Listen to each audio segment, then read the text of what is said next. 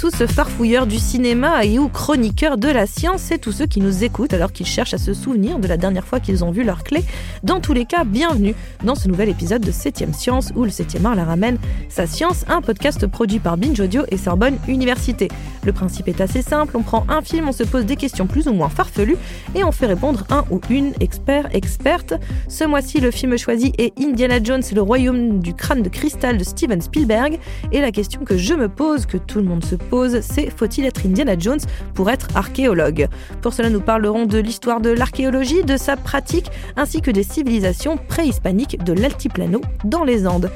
Et à nos côtés, nous avons un expert, François Cuinet, maître de conférence à Sorbonne Université et directeur de la mission archéologique Pucara Tiwanaco du CERAP, le centre de recherche sur l'Amérique préhispanique, en partenariat avec le ministère des Affaires étrangères et européennes. Bonjour François. Bonjour. Il y a environ six mois, ma mère a reçu une lettre d'Oxley. Il est au Pérou. Il a trouvé un genre de crâne, un crâne de cristal, comme celui que ce Mitchell euh, Hotchkiss, Hotchkiss, celui qu'il a trouvé. Oxley et moi étions obsédés par le crâne de Mitchell Hedges quand on était à l'université. Comment savez-vous ça? Vous plaisantez, il m'en a toujours parlé, il me parle que de ça depuis que je suis môme. C'est quoi, un genre d'idole? Une sculpture de divinité mésoaméricaine. Il y a un certain nombre de crânes de cristal dans le monde, j'en ai vu un au British Museum. Une valeur artistique incontestable, mais c'est à peu près tout. Ouais, bah vous pouvez vous moquer. Oxley a dit qu'il l'avait trouvé cette fois, que c'était pour de bon, et qu'il l'emportait dans un endroit nommé Akator. 14 Il a dit ça? Ouais, Vous êtes sûr? C'est ce qu'il a dit, il a dit Akator. Qu'est-ce qu'il y a? C'est une mythique cité perdue d'Amazonie. Les conquistadors l'appelaient Eldorado. Avant de rentrer dans le vif du sujet, petit rappel des faits dans Indiana Jones et le royaume du crâne de cristal. Quatrième aventure de l'archéologue le plus connu du monde, ce nouvel opus se déroule à la fin des années 50 et entraîne le cher professeur Jones jusqu'au Pérou sur la piste du crâne de cristal d'Akator, la cité d'or. Accompagné de Mutt, un jeune chien fou qui a le goût pour les situations périlleuses en héritage, il va très vite s'apercevoir que les soviétiques sont également sur le coup, car il est dit que celui qui possède le crâne et en déchiffre les énigmes s'assure le contrôle absolu de l'univers. Vous avez vu le film, François? Je l'ai vu il y a- à sa sortie il y a quelques années. J'ai pas eu l'occasion de le revoir depuis. Et ça vous avait plu? Alors, en tant que grand aficionado d'Indiana Jones, euh, il fallait que j'aille le voir. En revanche, j'avoue que j'ai été assez déçu par la tournure que prenaient les événements, par certaines incohérences euh, scénographiques et même euh, historiques, bien entendu. hein, Oh, Si on s'attache toujours à l'histoire dans ces films-là. Mais euh, oui, je crois que ça a été l'épisode un petit peu de la, la- la déception du Avec le du- 2, qui est pas non plus euh, le meilleur, à mon sens. Est-ce que d'ailleurs, vous dites, vous êtes un grand fan d'Indiana Jones, mais c'est lui qui vous a donné un petit peu envie d'être archéologue? Alors, on va pas se mentir, hein, je suis, un- moi je suis né dans les années 80, donc j'ai grandi avec l'image de l'homme au grand chapeau. Ça a influencé, mais pas seulement, c'est également avec euh, du côté familial. Euh, Mon père, ma mère qui m'ont bercé de mythologie grecque et romaine, de, de livres d'Agatha Christie. Donc voilà, un, un univers culturel qui, qui m'a donné envie de connaître un peu mieux ce qu'étaient les civilisations passées, les sociétés anciennes humaines, et puis euh, de m'ouvrir à d'autres horizons que simplement le monde classique gréco-romain, d'où ma spécialité à l'heure actuelle. Ah oui, on va y revenir un petit peu plus tard, parce qu'en plus, le film, il fait euh, référence, d'où le choix de cet Indiana Jones. Mais avant de rentrer euh, sur, sur les, les cultures préhispaniques, euh, est-ce que vous pouvez nous parler un petit peu plus de, de l'archéologie? C'est-à-dire d'où ça vient, en fait, ce métier? À, à partir de, de- de quel moment on a commencé à s'intéresser comme ça au, à, notre, à notre passé? Alors là, c'est une très bonne question, parce qu'en réalité, ça remonte à très loin dans le temps. Déjà, dans les écrits de Thucydide, donc Oui, l'auteur grec, on retrouve des réflexions euh, portant sur la discipline archéologique, sur qu'est-ce que euh, l'image d'une société ancienne, et notamment, on le voit très bien euh, dans ce parallèle qu'il fait entre la cité d'Athènes et la cité de Sparte, euh, à l'heure où il écrit, il se pose la question quelle sera la vision, quelle sera l'interprétation que les populations futures auront de ces vestiges, de ces cités, euh, s'ils ne prennent en compte que les vestiges, justement. Puisque euh, Athènes euh, est connue notamment pour ses, ses œuvres monumentales classiques. Sparte est plus dépouillée, néanmoins, d'un point de vue politique, social, à l'époque, Sparte est largement dominante d'un point de vue même militaire euh, sur cette région euh, du Péloponnèse que la ville d'Athènes. Donc la, lecture que l'on a des sociétés anciennes simplement à partir de leurs vestiges, Thucydide se pose la question n'est-elle pas faussée si on ne prend en compte que l'élément matériel qui ne reproduit pas en réalité euh, la réalité justement sociopolitique, culturelle d'une société bien plus complexe que simplement ses œuvres matérielles? Donc ça, remonte à très loin, et puis bien entendu, après toutes les réflexions, j'ai envie de dire, même depuis que l'être humain et l'espèce humaine euh, se posent des questions sur, sur elle-même, sur son avenir, et notamment donc sur son passé, on, se pose la question sur ce qui nous a précédé, et notamment à ce moment-là l'archéologie, hein, dont l'étymologie archéo-ancien, euh, logos, le discours, le discours sur l'ancien, euh, trouve corps.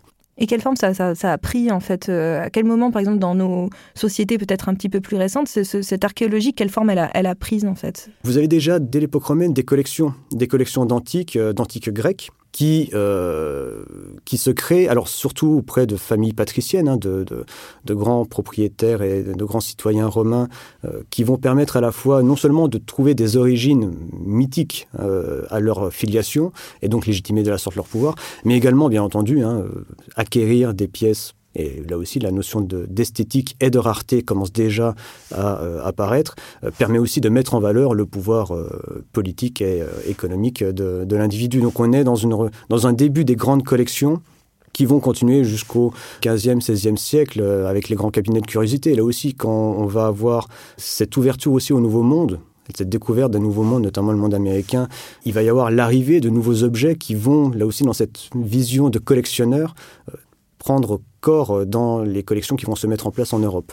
Et puis après, on va pouvoir véritablement parler de l'archéologie en tant que discipline scientifique, en sortant justement de cette vision des collections, euh, du collectionneur qui a souvent, encore une fois, soit pour une raison politique, soit pour une raison pécuniaire, financière, de pouvoir financier, soit pour une raison euh, d'esthétique, choisir certaines pièces pour s'intéresser non pas forcément à l'élément matériel, mais justement, et revenir un petit peu à la réflexion de Thucydide, à la société dans son ensemble. Une société qui n'est pas simplement faite d'éléments matériels, mais également immatériels, et voir le développement de ces sociétés. Alors ça va être concomitant, bien évidemment, avec non seulement cette ouverture au monde avec les, conquêtes napoléoniennes, mais également qui vont ouvrir dans le monde occidental cette vision à d'autres ères chronoculturelles, et puis avec la redécouverte de Pompéi. Pompéi et alors Herculanum puis Pompéi, où là on a une vision figée euh, d'une cité à un moment donné qui permet, euh, c'est un petit peu ce que je dis aussi à chaque fois aux étudiants, l'archéologue c'est un voyageur dans le temps. Et là, en l'état, ça permet de se retrouver, en plus dans l'atmosphère très romantique du 19e siècle, dans un espace de société qui a été figé par l'éruption du Vésuve et qui euh, permet non seulement de s'approvisionner en matériel qui va alimenter les, collections des musées, hein, donc on joue aussi dans cette recherche du matériel, mais également de se projeter dans un écosystème social urbain qui se trouve euh, à un instant T.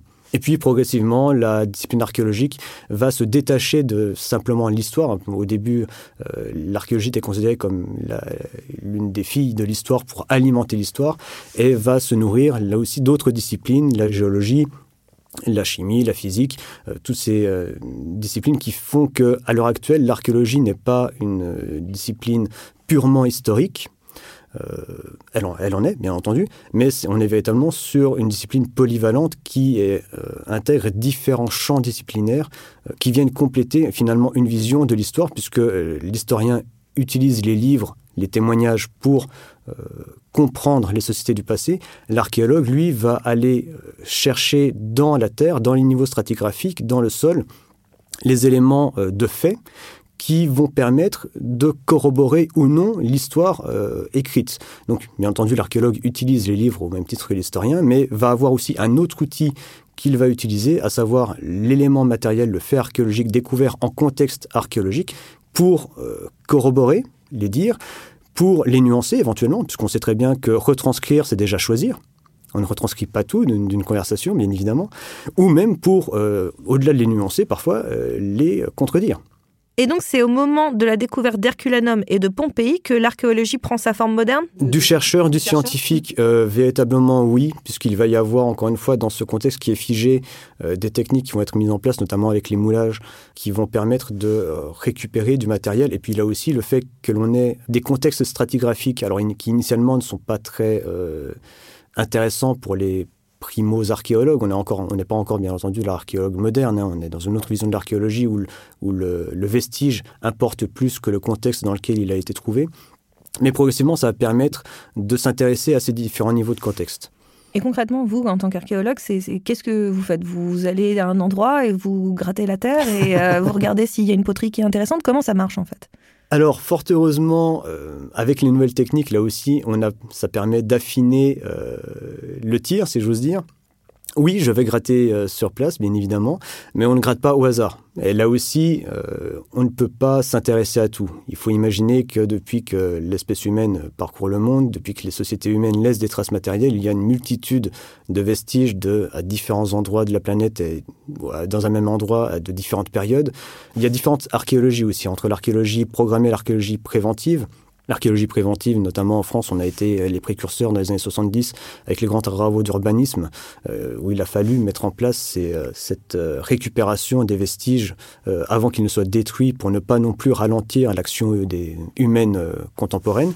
L'archéologie programmée, on a forcément nécessairement une problématique de recherche qui va nous permettre, afin d'essayer de répondre à cette problématique, de cibler un territoire, une région ou même un site ou même un secteur d'un site archéologique déjà connu, et euh, même, puisque encore une fois les sites sont réoccupés au cours du temps, s'intéresser à certaines phases stratigraphiques, à certaines phases chronologiques de ces sites, afin d'essayer de récupérer le matériel qui permet de répondre à la problématique de recherche. Et normalement, si on fait le travail correctement, euh, on ne se trompe pas et où qu'on creuse, euh, généralement on trouve des vestiges. Et, j'ai besoin de savoir, est-ce qu'on est obligé d'avoir un, un, fedora et un fouet pour être euh, archéologue? Non, je ne les ai pas. Je suis hyper déçu. J'ai le chapeau. qui m'a été offert, c'est un cadeau, euh, qui vient d'Australie, donc absolument rien à voir avec le mandandin là pour le coup. Mais euh, non, non, le, fouet et le, pistolet ne sont pas nécessaires. Le couteau peut être utile, notamment, alors pas tellement pour se protéger, mais plutôt pour euh, couper ne serait-ce que les fils pour le carroyage.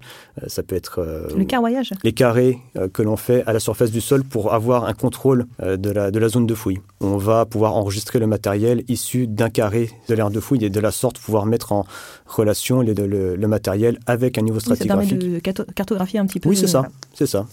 Et donc non, je n'ai pas le fouet. Je n'ai pas le fouet, je l'attends. bon, le message est, est lancé en tout cas.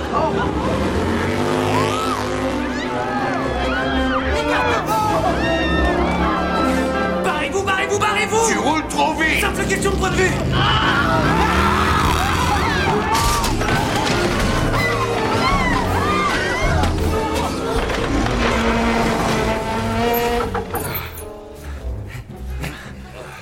Excusez-moi, professeur Jones. Oui. Euh, j'avais juste une question sur le modèle de culture standard d'Argrove. Laissez tomber Argrove. Disait Verne Gordon Child sur le diffusionnisme. Il a passé la majeure partie de sa vie sur le terrain. Si vous voulez devenir un bon archéologue, il faut que vous sortiez de la bibliothèque. Bon, alors j'imagine qu'on ne, combat pas les nazis ou les soviétiques comme euh, ce cher euh, Indiana Jones, mais euh, on comprend aussi qu'il y a quand même, dans, avec Indiana Jones, au travers des films, et en particulier dans celui-là, il peut y avoir un rapport avec la politique. On voit que dans celui-là, par exemple, ce cher Indiana Jones se retrouve viré de son université parce qu'on est dans une période un peu du macartisme et que on, soupçonne un petit peu tout le monde de, de, éventuellement des liens avec le communisme à cette époque-là. Et donc, il y a des rapports, en tout cas politiques. Et quand vous, vous allez faire des, fouilles, par exemple, vous, vous allez en, Bolivie. Est-ce que euh, vous êtes français, vous allez en Bolivie? Est-ce qu'il y a des, parfois des questions politiques qui rentrent en jeu euh, dans, votre travail d'archéologue? Ce sont, des, des questions qu'il faut prendre en considération. Par contre, ce sont des questions qui ne m'ont jamais empêché, qui n'ont jamais été euh, exclusives ou qui ne m'ont jamais bloqué dans mon travail. Alors, j'ai peut-être eu de la chance, je ne sais pas. Mais l'archéologie, même depuis le début, est liée à la politique, puisque la plupart du temps, les premiers archéologues qui ne se définissaient pas comme archéologues à l'époque, hein, mais les premiers grands explorateurs, étaient souvent des diplomates des diplomates, des ambassadeurs ou même des photographes. Si l'archéologie s'est intéressée d'ailleurs à ces sociétés exotiques, on va dire entre guillemets exotiques pour nos sociétés occidentales, bien entendu, c'est parce que d'un point de vue politique, ces personnes étaient sur place et ont permis ensuite euh, d'alimenter la vision, l'imaginaire collectif euh, occidental et français euh, de leurs témoignages. Encore une fois, que ce soit des dessins, des témoignages écrits ou même des photographies. Avec le développement de la photographie, il va y avoir de plus en plus de ces témoignages. Donc, dès le début, l'archéologie et la diplomatie et la politique sont associées. Après, c'est vrai qu'il y a toujours eu, et ça a toujours été le cas, et même quand je vous parlais de l'époque romaine, une réutilisation du vestige, du patrimoine, à des fins politiques, à des fins euh, personnelles parfois pour la mise en valeur. Et euh, lorsque l'on va travailler sur une culture qui n'est pas la nôtre, euh, nécessairement, on peut se heurter aussi à certaines appréhensions, à certaines volontés des populations locales, non seulement de protéger leur patrimoine, et ça c'est parfait, fort heureusement, il y a de plus en plus de, de considération, de prise en, conscience de cette importance du patrimoine pour les populations, mais également parfois sur certaines lectures ou certaines visions qui ne sont pas forcément celles de l'archéologue, qui sont celles de la population locale ou du politicien. Euh, moi, je travaille en Bolivie, on voit très bien comment Evo Morales, euh, qui n'est pas le seul d'ailleurs, hein, euh, a pu réutiliser ce patrimoine pré-inca pour mettre en valeur l'identité autochtone dont il se revendique, cette identité andine dont il va essayer de puiser euh, les racines dans ces sociétés pré-inca, pré-hispaniques, avec euh, la réutilisation de certains motifs, avec la réutilisation de certains sites. Lorsque l'on voit que, euh, à la suite de l'élection, il est à Tiahuanaco, sur le site de Tiahuanaco, sur les édifices de Tiahuanaco, dans un costume, on va dire, d'affiliation culturelle, même si euh, techniquement c'est faux, euh, Tiahuanaco, on sent qu'il y a cette empreinte du politique qui veut se réapproprier le patrimoine pour légitimer son pouvoir actuel. Et là aussi, placer ses racines dans un très long temps, en plus avec cette vision euh, de décolonisation qu'Evo Morales euh, voulait mettre en place et a mis en place, puisqu'il a même mis en, place un ministère de la décolonisation. Donc, après, que le politique se réapproprie, c'est commun, c'est comme euh, en France également. Hein. Bien entendu, nos ancêtres les Gaulois, vous voyez, on va chercher, on va chercher des racines, réelles ou pas, dans, dans un passé que souvent l'on mystifie. Après, le problème est souvent que la réutilisation des politiques du patrimoine par les politiques est faite avec une visée, avec un but, qui n'est pas le but de la recherche. Et moi, j'ai toujours tendance à dire que euh, les politiques passent, euh, l'archéologue reste. Dans Indiana Jones 4, le fameux aventurier dit cette phrase Heureusement que nous ne sommes pas des pilleurs de tombes. Alors que lui et son comparse, ils viennent juste de se faire attaquer par ce qui semble être euh, un, protecteur d'un site archéologique. Est-ce que vous, on vous a déjà fait ce genre de remarques lors de vos fouilles en Bolivie? Très clairement, je ne me définis pas comme pilleur de tombes, bien évidemment. C'est bien, une bonne nouvelle déjà. c'est une bonne chose.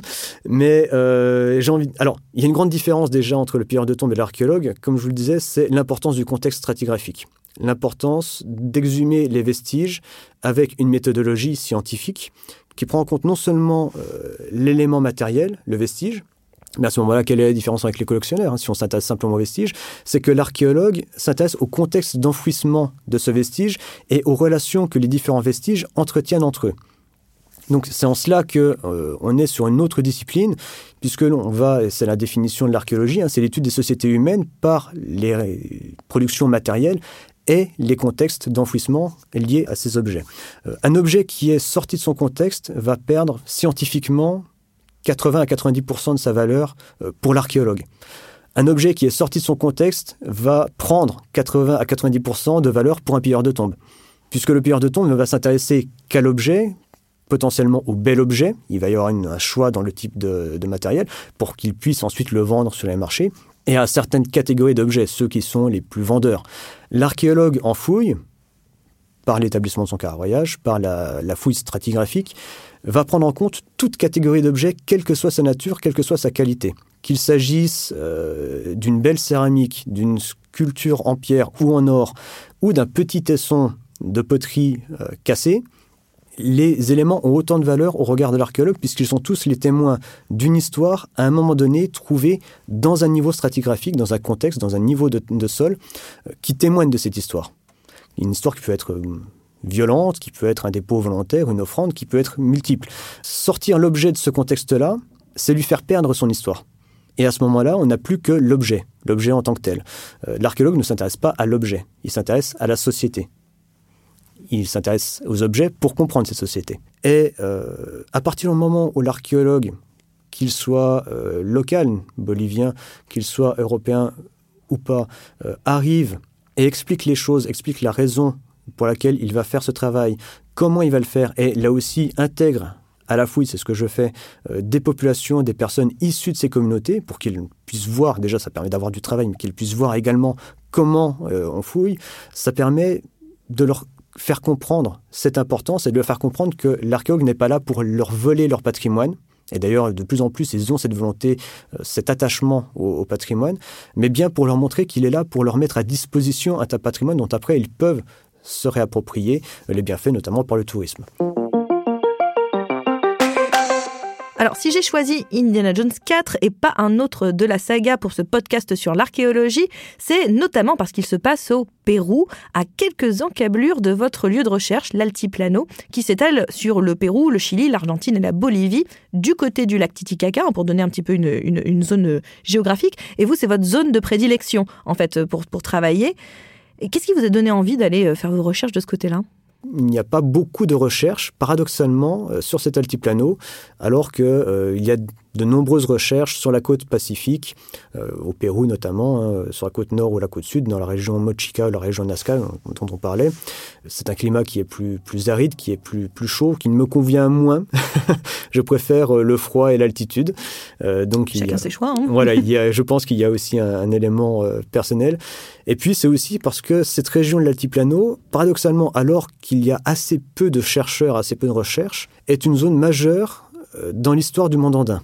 C'est dans l'altiplano que se trouve donc le lac Titicaca et dans le mythe de création des Incas, le monde a été euh, recréé par le dieu Viracocha, les humanités ont été créées par le dieu Viracocha dans l'altiplano, dans le bassin du lac Titicaca et spécifiquement sur le site de Tiahuanaco. Euh, le site de Tiahuanaco est véritablement le lieu de l'anthropogénèse euh, voulu par le dieu Viracocha qui vient s'établir dans la mythologie inca, euh, dans les ruines du site. Hein. donc les Incas reconnaissent très clairement ce, site archéologique comme antérieur leur, à leur création. Et donc c'est un lieu majeur dans la vision cosmogonique euh, dans la cosmovision des, Incas, euh, et qui paradoxalement, alors je ne dis pas qu'il n'y a pas eu de recherche, hein, fort heureusement, euh, ça fait à peu près un siècle que le site est, fouillé archéologiquement, mais quand on voit le potentiel, quand on est sur place, quand on connaît l'importance historique, mythologique de cet espace et de ce lieu particulièrement, j'ai toujours été étonné dès, mes études de licence du, faible intérêt euh, qu'on lui porte. Donc, quand on pense culture préhispanique, quand on est peu experte hein, comme moi, on voit des temples, des pyramides avec des escaliers. Est-ce que c'est aussi ce type d'architecture que l'on retrouve dans l'altiplano? Oui, oui, vous avez la mise en place là aussi très tôt, euh, dès les premières phases d'occupation, d'architecture monumentale, alors, initialement, pas aussi abouti que le seront par la suite les vestiges de Tiahuanaco, qui sont absolument magnifiques, hein, avec euh, euh, des, édifices appareillés, une technique du travail de la pierre dont les Incas vont s'inspirer pour mettre en place leur propre technique architecturale de blocs emboîtés. Mais on a déjà affaire à des zones non seulement d'habitat, mais qui tout de suite euh, mettent en place également une liturgie. Une liturgie qui nécessairement se fait au travers de monticules, de monticules qui euh, symbolisent la montagne artificielle au sommet duquel se tient le temple, la cour excavée, également, qui est présente, qui est associée soit directement au sommet du monticule, soit sur une place euh, au pied euh, de, la structure. Alors ça, ce sont des modèles euh, qui se mettent en place, on le voit là aussi très tôt, que ce soit à Cara, la côte Hoche, soit côte, la côte nord péruvienne, ou même à Chavin de Huantar. Et c'est un modèle véritablement andin qui se met en place de cette association entre la cour excavée, le monticule, qui symbolise la montagne, et le temple qui est la demeure de la divinité. Donc on voit que très tôt, on est dans euh, cette architecture cérémonielle, monumentale, qui implique nécessairement d'avoir un pouvoir politique et religieux qui est en place, lui aussi, et qui a l'autorité suffisante pour réussir à fédérer, que ce soit de manière coercitive par la force ou que ce soit par la persuasion, les populations qui vivent en lien avec ces centres cérémoniels qui se mettent en place, puisque bien évidemment, les bâtiments ne vont pas se construire tout seuls. Ils nécessitent une main-d'œuvre qui est euh, ponctuellement rassemblée afin de faire cet effort commun dans lequel ils se reconnaissent, hein, euh, puisqu'ils vont ensuite profiter euh, des, des, cérémonies qui vont se dérouler dans ces lieux, des cérémonies qui sont là pour venir entretenir le monde, venir assurer la stabilité et assurer la pérennité du groupe. Donc on est dans un pouvoir qui met en place une certaine stratégie qui met en place également une iconographie, la production de certains euh, vestiges de céramique, de sculpture, de textiles, malheureusement, dans cette région de l'Altiplano, du fait des pluies à la saison humide et puis de la nature des sols, les vestiges organiques sont très mal conservés. On ne connaît pas de textiles dans cette retrouvés dans cette région euh, propre, mais on a d'autres exemples de textiles, d'autres euh, de colonies qui se trouvaient dans d'autres régions, notamment dans les régions côtières, qui ont préservé, là pour le coup, euh, des exemples de textiles, qui nous montrent que l'iconographie, d'ailleurs, projetée sur ces textiles, est la même que l'on retrouve dans la céramique ou que l'on peut retrouver sur la sculpture. Donc il y a vraiment une cohérence stylistique et iconographique. Et donc tous ces codes se mettent en place qui permettent euh, là aussi de structurer la société. Et cette iconographie, ces motifs qui se mettent en place, là aussi, que ce soit à la surface des temples, à la surface des sculptures ou à la surface des céramiques, ne sont pas des motifs qui sont là pour l'agrément, on n'est pas dans euh, la céramique personnelle qui va venir orner la cheminée euh, pour les veillées d'hiver, non. C'est pas de la déco. On n'est pas dans de la décoration, on est dans de l'ornementation, on est dans une ornementation qui est codifiée. On retrouve hein, d'ailleurs très clairement euh, que ces, ces, motifs sont stéréotypés, ce sont toujours les mêmes, ce sont toujours les mêmes associations, ce sont toujours les mêmes formes qui, sont, qui sont créées. La seule variante étant la disposition de ces motifs les uns avec les autres, parfois à l'intérieur d'une construction plus globale, qui en réalité sont autant de clés de lecture qui permettent de lire la scène. On n'est pas sur un motif d'agrément, on est sur un motif qui est une écriture iconographique et qui, par la connaissance des clés de lecture, de la symbolique des éléments qui composent le motif, permet à tout à chacun qui possède ces clés d'avoir un accès à un certain discours, en lien bien évidemment avec le pouvoir socio-politique euh, et religieux.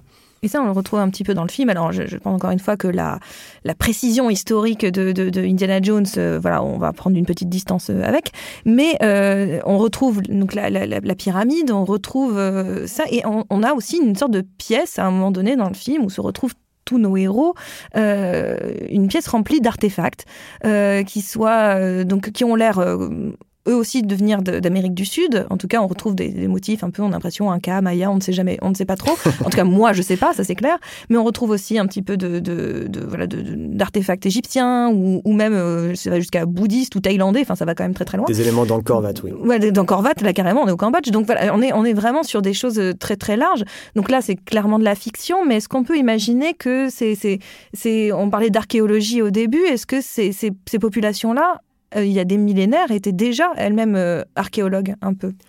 Alors, c'est vrai que la relation avec des populations avec leur patrimoine, on ne le connaît pas, puisque bien entendu, on n'a pas les textes, on n'a pas les, euh, les éléments d'information directs. En revanche, ce que l'on sait, et on le, sait notamment pour les périodes aztèques, c'est que les populations préhispaniques n'hésitaient pas à retourner sur d'anciens sites, d'anciens sites que nous, nous considérons comme archéologiques, mais qu'eux considéraient autrement, historique peut-être, pour aller récupérer des éléments d'offrande, des éléments de sacralité qui étaient déposés dans des structures et se les réapproprier.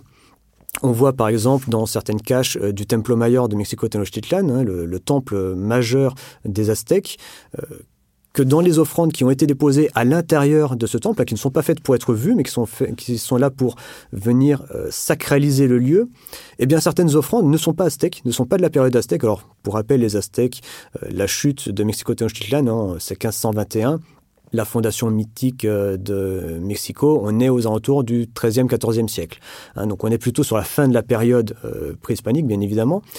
Et ces euh, populations aztèques, au moment de fonder euh, le Templo Mayor, sont allées à Teotihuacan, donc à quelques encablures euh, au nord de la cité, un ancien site, hein, un site qui a été occupé durant la première moitié du premier millénaire de notre ère, donc presque 1000, à, à 1500 ans avant les Aztèques que visiblement les Aztèques connaissent. Hein. Il y a une réoccupation ponctuelle de Teotihuacan euh, par les Aztèques.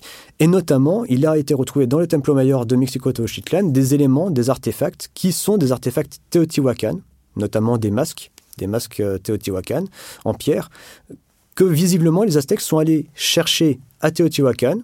Donc ça montre qu'ils connaissaient le lieu, qu'ils connaissait les lieux également où étaient déposées euh, les offrandes, les offrandes, euh, encore une fois, qui permettent de donner la sacralité au bâtiment. Le bâtiment euh, lui-même ne sert à rien s'il n'y a pas l'offrande dédicatoire initialement.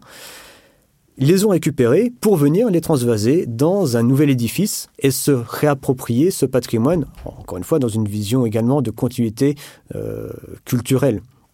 Donc, pour se relier à un passé qu'ils perçoivent, qu'ils connaissent et dont visiblement ils avaient toujours la mémoire quand bien même les Aztèques ne sont pas originaires du plateau de Mexico.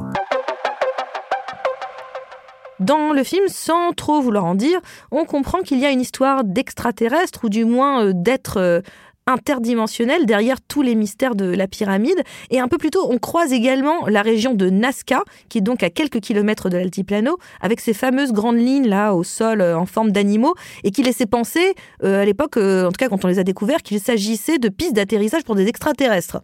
Alors, à votre avis, pourquoi on prête à ces cultures préhispaniques une telle aura science-fictionnelle? Alors, on l'associe surtout euh, au sein euh, de la culture commune, de l'impression commune que l'on a dans nos sociétés occidentales. Euh, d'un point de vue archéologique, d'un point de vue scientifique, on, a démystifié tout cela depuis bien longtemps, mais c'est vrai que encore maintenant, on aime fantasmer sur les cultures qui sont exogènes, que l'on veut continuer à, voir un petit peu comme euh, mystiques, voire extraterrestres. Alors, d'un point de vue archéologique, ces géoglyphes de Nazca n'ont absolument rien de secret. Euh, leurs techniques sont connues. D'ailleurs, ce sont des techniques très simples. Hein, simplement, en dégageant la surface oxydée du sol, euh, ça permet de dégager, de faire apparaître des motifs. les formes de, lignes droites sont, construites avec des piquets et des cordes, et les formes de cercles également. Hein. Un cercle, qu'est-ce que c'est? C'est un point avec un rayon. Donc, il n'y a pas besoin d'avoir d'instruments spécifiques pour construire cela. Et euh, pourquoi, alors, pourquoi cette vision euh, stellaire? C'est parce que la découverte des géoglyphes de Nazca, déjà, s'est faite par un survol en avion. Euh, elle s'est faite également dans un contexte bien particulier. Dans les années 60-70, on est en pleine mouvance hippie New Age, avec ce développement de la science-fiction également. Donc, l'observation pour la première fois dans le monde contemporain actuel et dans les sociétés occidentales de motifs qui ne sont perceptibles que depuis le ciel ou alors de grandes allées dégagées qui ressemblent à des grandes pistes d'atterrissage a fait penser à un certain temps euh, qu'il s'agissait de pistes euh, pour extraterrestres et c'est resté dans les mémoires collectives de nos sociétés. Depuis, ça a été démystifié depuis euh, bien longtemps, il n'y a aucun, aucun secret à ce niveau-là. Alors on ne connaît pas véritablement la fonction de tous les géoglyphes. Hein. Il y en a certains qui sont figuratifs, d'autres qui sont de grandes lignes euh, géométriques qui probablement peuvent être à la fois des orientations cardinales ou alors des orientations pour se localiser dans cet espace, hein, des éléments topographiques. Euh, ils ne sont pas visibles que depuis le ciel. Hein. N'importe quel point haut dans la région permet de voir euh, certains géoglyphes. D'ailleurs, tous ne sont pas visibles, certains sont, sont effacés. On en redécouvre tous les ans. Et euh, ils sont connus depuis bien plus longtemps en réalité euh, que leur redécouverte euh, récente, puisque les chroniqueurs espagnols, dans cette région de Nazca, donc on est sur la côte sud péruvienne, lorsque les chroniqueurs espagnols vont parcourir ce territoire, ils vont notamment parcourir le chemin de l'Inca, hein, le chemin de l'Inca qui est tout ce réseau de voiries qui parcourt le, le Tawantinsuyo, l'empire Inca, en arrivant dans cette région euh, de Paracas-Nazca, décrivent très clairement euh, de grandes allées, de grands motifs qui servent aux populations à s'orienter dans ce paysage désertique où tout se ressemble. Donc en réalité, il n'y a absolument aucun mystère, euh, malheureusement. il n'y a pas de présence extraterrestre. C'est lié à, plus qu'à la, la, science, c'est lié à un contexte de découverte. Et surtout un contexte de diffusion dans les sociétés occidentales. Et cette diffusion, à ce moment-là, va imprégner les mémoires. Et continue d'imprégner les mémoires. Hein. Quand on parle de Nazca, on pense euh, assez rapidement extraterrestre. Quand on connaît ce mot-là, on l'associe très souvent, et également parce que euh, certaines euh, émissions continuent de diffuser cette, image, mais c'est une image qui a été démystifiée depuis bien longtemps par l'archéologie. Donc passez votre chemin, ce n'est pas la zone 51. Avant de vous laisser, moi je vous ai imposé un film qui était donc Indiana Jones 4 et est-ce que vous, pouvez me recommander un film, alors pas forcément lié à l'archéologie, un film de votre choix, un film que vous avez peut-être vu récemment ou un film qui vous tient particulièrement à cœur? Voilà, un film, euh, nous faire part un petit peu de votre cinéphilie à vous. Euh, sinon, plus que les films, euh, moi ce que j'aime beaucoup sont les histoires d'Agatha Christie qui retranscrivent alors une certaine période, une certaine époque, mais qui retranscrivent assez bien là aussi euh, cette vision de l'archéologue. Hein. On a cette vision de l'archéologue euh, aventurier, on a également l'autre vision de l'archéologue en train de gratter euh, dans la poussière. Euh, il faut trouver un juste milieu entre les deux. Euh, et j'aime beaucoup cette, euh, cette ambiance qu'Agatha Christie met dans ses, dans ses histoires, aussi bien en livre qu'en film quand ils sont, sont retranscrits. puisque vous savez qu'Agatha Christie, son mari était archéologue et elle conseillait aux femmes d'épouser un archéologue, puisque l'archéologue est le seul pour qui les femmes en vieillissant prendront plus de valeur toujours le bon mot, cette chère Agatha Christie. Merci François Cuinet d'être venu nous donner des nouvelles de l'archéologie. Sachez, chers auditeurs, également qu'une question bonus sur la quête de l'Eldorado est à retrouver sur le site de 7ème Science et je vous encourage à l'écouter pour savoir si, oui ou non, on la trouvera un jour, cette cité d'or. Allez, 7ème science, c'est fini pour aujourd'hui, mais on se retrouve dans un mois pour un nouvel épisode de ce podcast produit par Binge Audio et Sorbonne Université. En attendant, vous êtes parés pour briller dans les 10